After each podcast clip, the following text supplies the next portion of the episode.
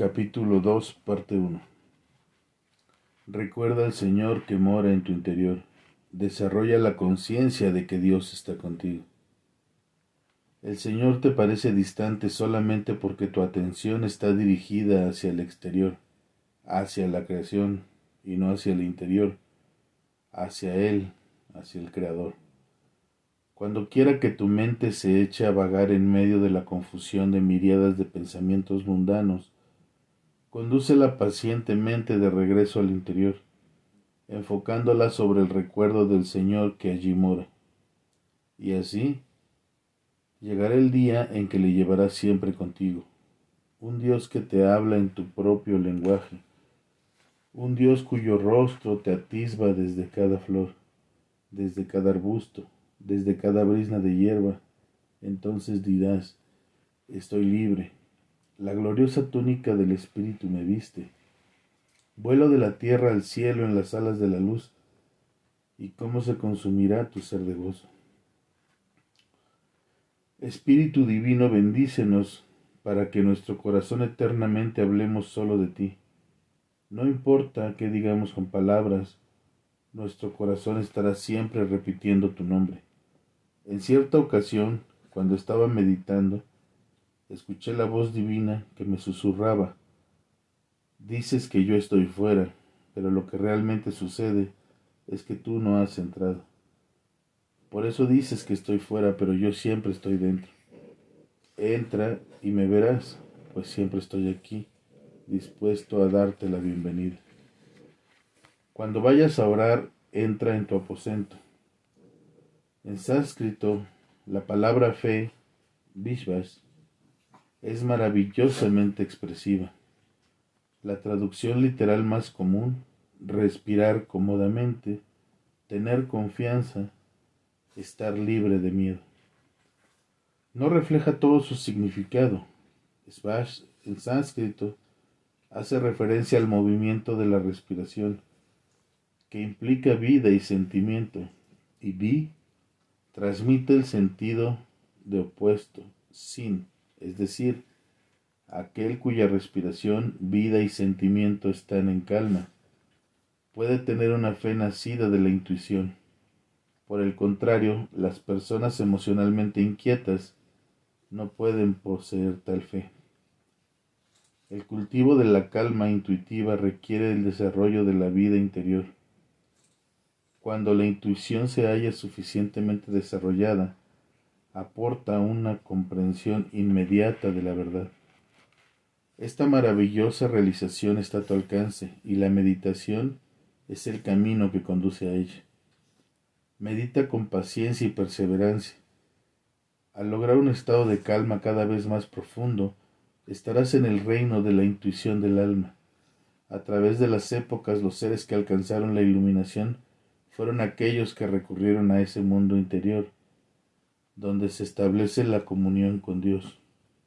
Jesús dijo al respecto, Cuando vayas a orar, entra en tu aposento y después de cerrar la puerta, ora a tu Padre que está allí, en lo secreto, y tu Padre que lo ve en lo secreto te recompensará.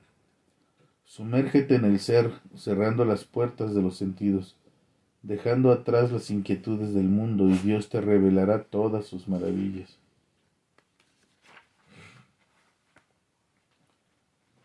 ¿Cómo entraron los santos a Dios por primera vez?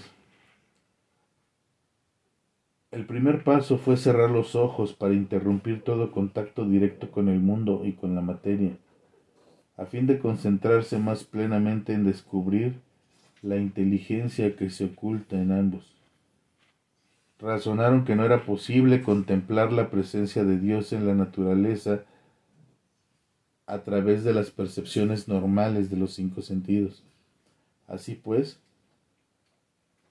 empezaron a enfocar sus esfuerzos en sentir la divina presencia dentro de sí, mediante una concentración cada vez más profunda. Con el tiempo descubrieron cómo desconectar los cinco sentidos, logrando eliminar temporalmente la conciencia de lo material.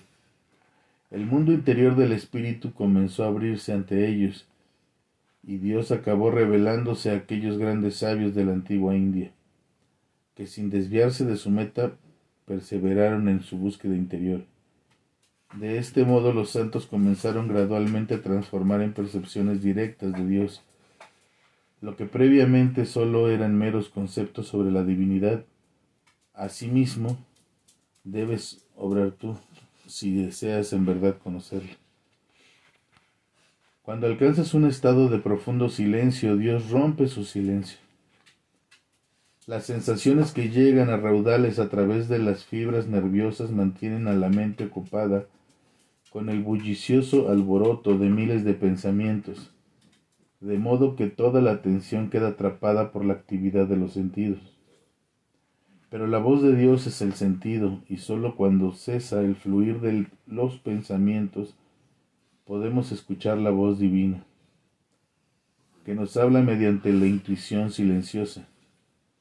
Esta es la forma en que Dios se expresa. Cuando alcanzas un estado de profundo silencio, Dios rompe su silencio. Él te habla por medio de la intuición. El devoto, cuya conciencia está interiormente unida al Señor, no necesita recibir una respuesta audible, ya que los pensamientos intuitivos y las visiones auténticas constituyen para él la voz de Dios.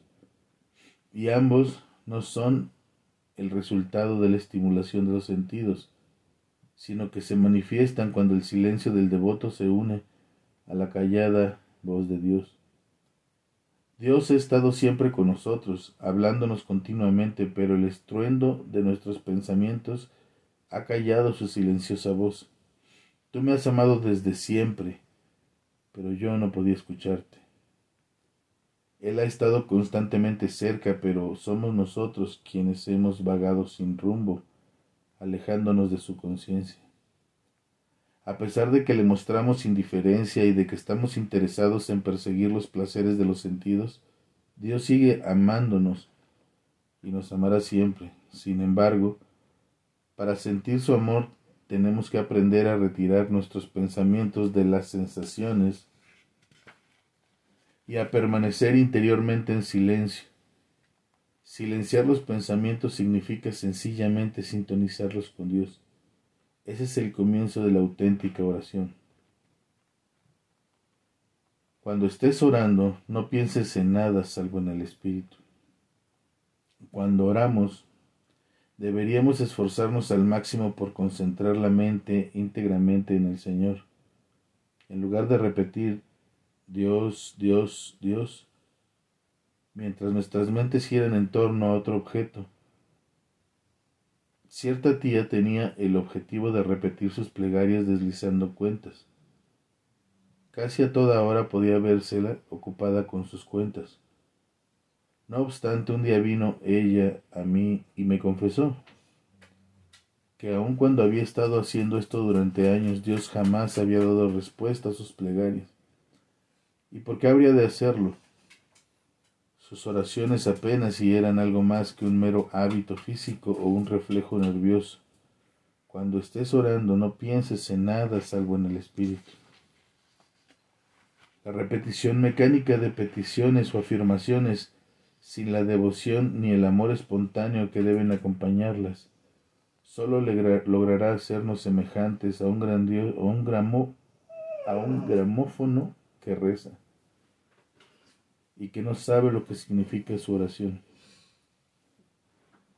Mascullar oraciones mecánicamente mientras que en el interior se está pensando en cualquier otra cosa no va a traer la respuesta de Dios. Una repetición ciega tomando el nombre de Dios en vano es estéril.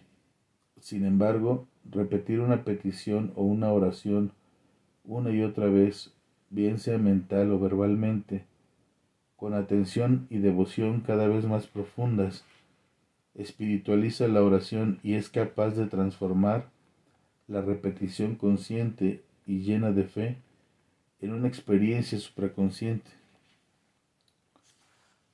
¿Qué oración atrae más rápidamente la respuesta del amado divino? Ofrécele al Señor las gemas de oración que yacen en las profundidades de la mina de tu propio corazón.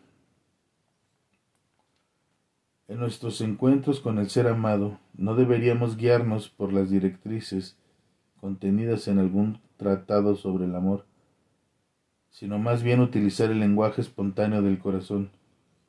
Por eso mismo, si en la oración a Dios nos servimos del lenguaje amoroso de otra persona, primero debemos hacer nuestras esas palabras, entenderlas plenamente, asimilar su significado, utilizarlas con la máxima concentración y poner en ellas todo nuestro amor.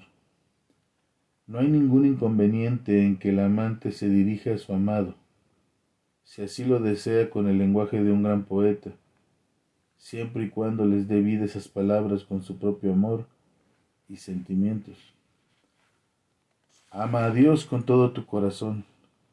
Los mandamientos más importantes que ha recibido el ser humano son dos. El primero, amar a Dios con todo tu corazón, con toda tu alma, con toda tu mente y con todas tus fuerzas. Y el segundo, amor al prójimo como al prójimo como a ti mismo. Si cumples estos mandamientos,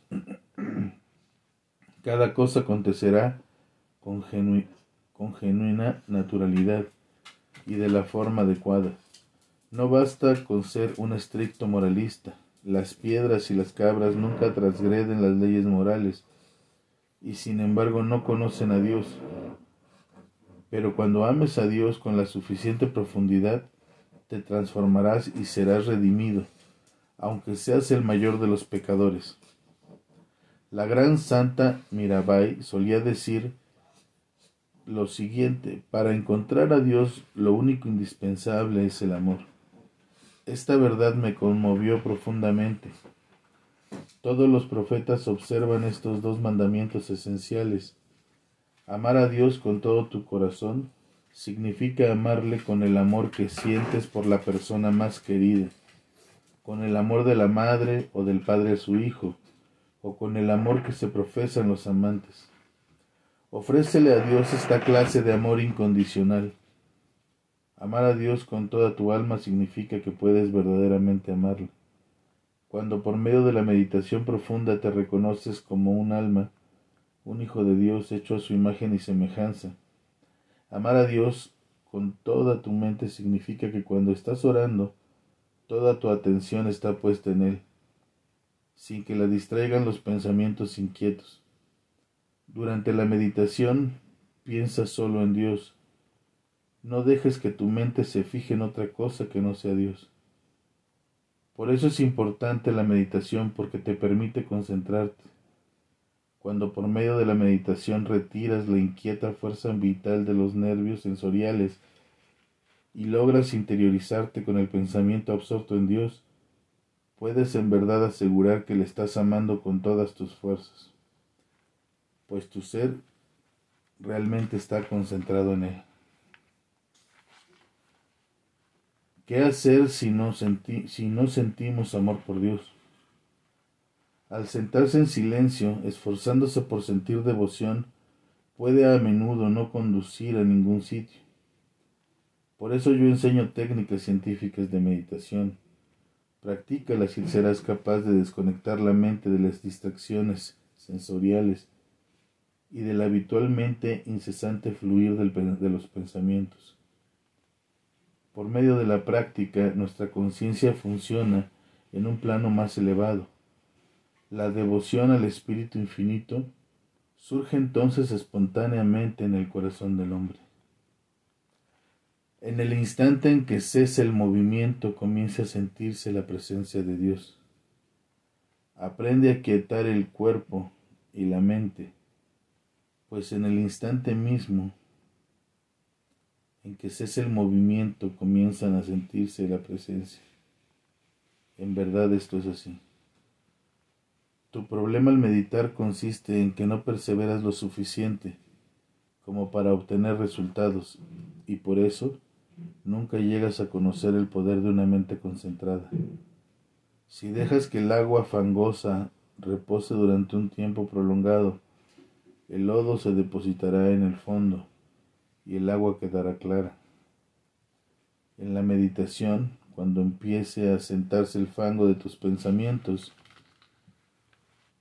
el poder de Dios comenzará a reflejarse en las aguas claras de tu conciencia.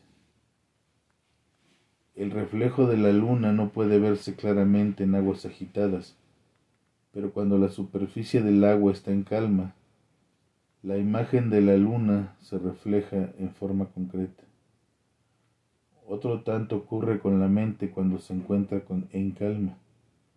Nos es dado contemplar en ella el claro reflejo de la luminosa faz del alma. Como almas somos reflejos de Dios. Cuando por medio de la práctica de técnicas de meditación eliminamos los agitados pensamientos del lago de la mente, nos es posible contemplar nuestra alma, un reflejo perfecto del espíritu, y tomar plena conciencia que el alma y Dios son uno mismo.